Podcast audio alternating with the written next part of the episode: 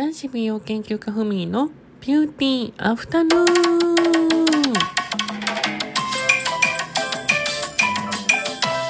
こんにちは。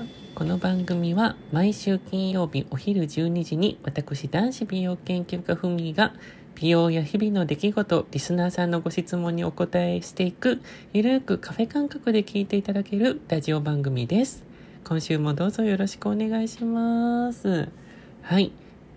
皆さんもう週末、早くないですか？週末。あっという間です。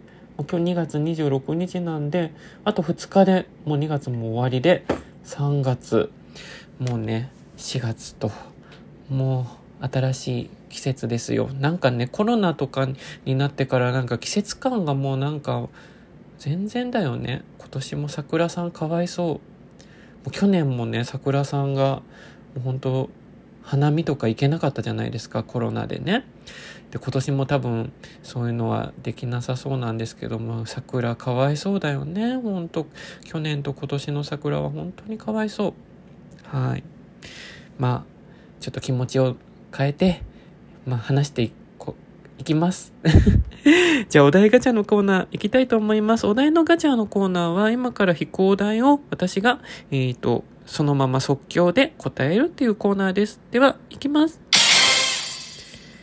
あなたが、最近、えー、って思ったことは？えー、って思ったこと？最近はでもないけど、ちょっと前とかだったら結構、あ、そうね。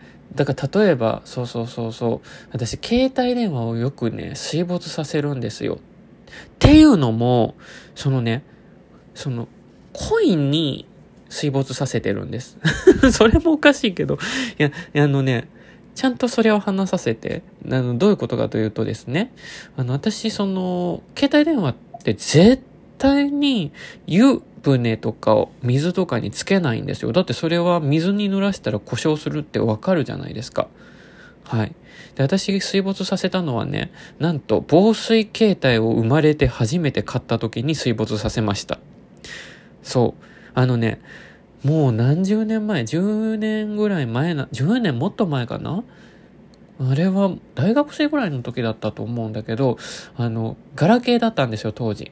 で、ガラケーで、その防水携帯ってそこまで、その当時はあんまり出ていなくって、私が唯一ね、その防水携帯っていうのを買ったわけですよ。でも、あの、パンフレットとかもね、あの、持ち帰って、いろいろこう、どの携帯に機種変更しようかなって思った時に防水携帯目が入って、で、当時、どこの機種だったっけな？まあ、とりあえずそのパンフレットがお風呂場なんですよ。お風呂場のタイルの上に携帯電話が置いてあって、もう、あの、湯船は怖くないみたいな、なんかそういうキャッチフレーズ。なんかでもそんな感じのキャッチフレーズ。もう水なんか怖くないみたいなね。んで、モデルさんがね、お風呂の中で湯船に入りながら、ガラケーをこうやって触ってるんですよ。そ、そんなの一般の人からするとね、あ、すごいこれ防水なんだって思うじゃない。で、私、あの、防水携帯、ね、買い替えた当日に、やっぱりその、効果を発揮できるかちょっと確認したいじゃないですか。で、お風呂にあの、早速持ち込んだんですよ、湯船にね。で、湯船の中に一回沈めてみたんです、ぐわっと。で、ちょっと沈めた後にパッて使ったら動くから、わあ、すごいすごいと思って、で、またこう、湯船の中にこう、なんていうの？浸かりながら、わあ、すごいなーって湯船の中にこう、20秒とか30秒ぐらいこうずっと沈めて、で、また、あの、パッて、あの、取り出して、そしたら皆さん聞いてください。携帯が、あの、動かなくなったんです。で、私まさかと思って、嘘でしょと思って、で、説明書を見たら電池パックを外して、あの、振ってくださいって書いてるの。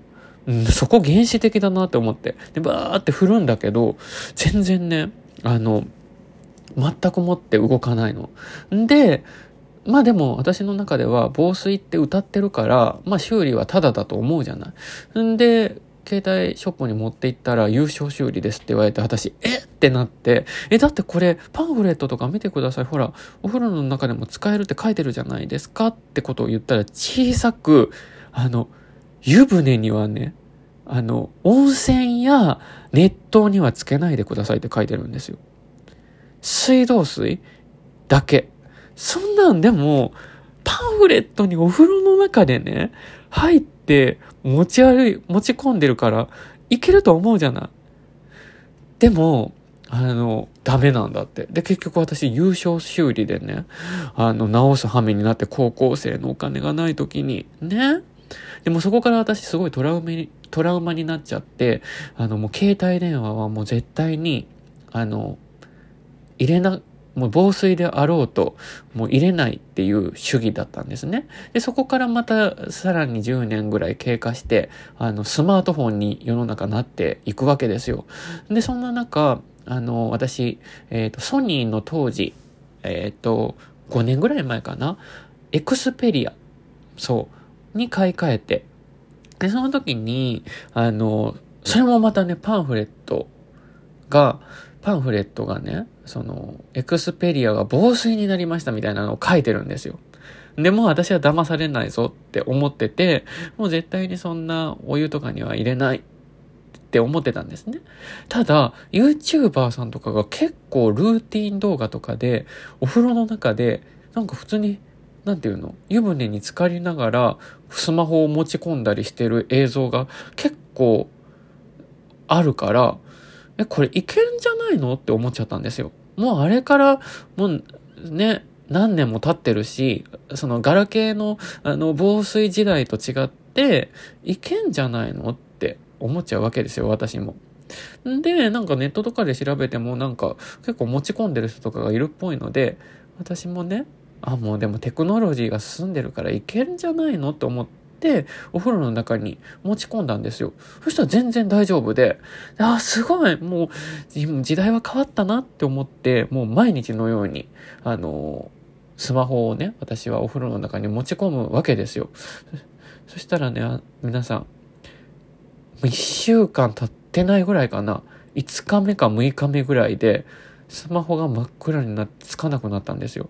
で、えってなって、修理にだ出しにまた行ったら、これってあの、お客様、あの、お風呂とかに持ち込んでないですかってまた聞かれて、いや、持ち込みましたけど、これいけんじゃないんですかって聞いたら、これあの、水道水はいけるけども、ネットはダメ。ま、ちょっと待って、当時から変わってないやんって思って、YouTuber さんとかも普通にお風呂の中に入れ込んでるし、しかも、それもな、またパンフレットもお風呂の中であれ入れてるから、そんなお湯いけると思うじゃない？そんな、誰がお風呂の中で冷水に入って、そんな、ね、水道水の冷たい水の中で、あの、そんな、入んないじゃないですか。で、私も、その時に、もう嫌だって思って、iPhone に乗り換えたんですよ。まあ iPhone その当時、あの、防水じゃなかったので、まあ、もう防水なんて嫌だと思って iPhone に乗り換えたんですけど、まあ、今 iPhone もほら防水じゃないですか。で、私 Apple Watch とかもつけてるんですけど、Apple Watch もね、あの、海の中とかに潜ってたりするんですよ。Apple の CM。もう、防、一応防水らしくって、なんか結構その防水でも、あの、いろんななんていうの？レベルがあるみたいなんですけど、結構レベルの強めの防水らしいんですけど、もう私は騙されない。もう騙されない。普通に、アップルの CM とかでも、もうアップルウォッチつけながら海の中を潜って、こう、や、アップルウォッチつけてるんですよ。これ絶対、もう私はやらないよ、怖いから。もうアップルウォッチ高いもん。もう壊したくない。もうやだ。もうそういうね、私はあの、今まであの水没させるっていうもう悲しいあの思い出がたくさんあるので、もうそれ、そこからもうあの、あ、あ、時間になってしまいました。皆さん、悲しい水没話、話いかがでしたでしょうか？また来週聞いてください。ごきげんよう。ふみでした。ありがとう。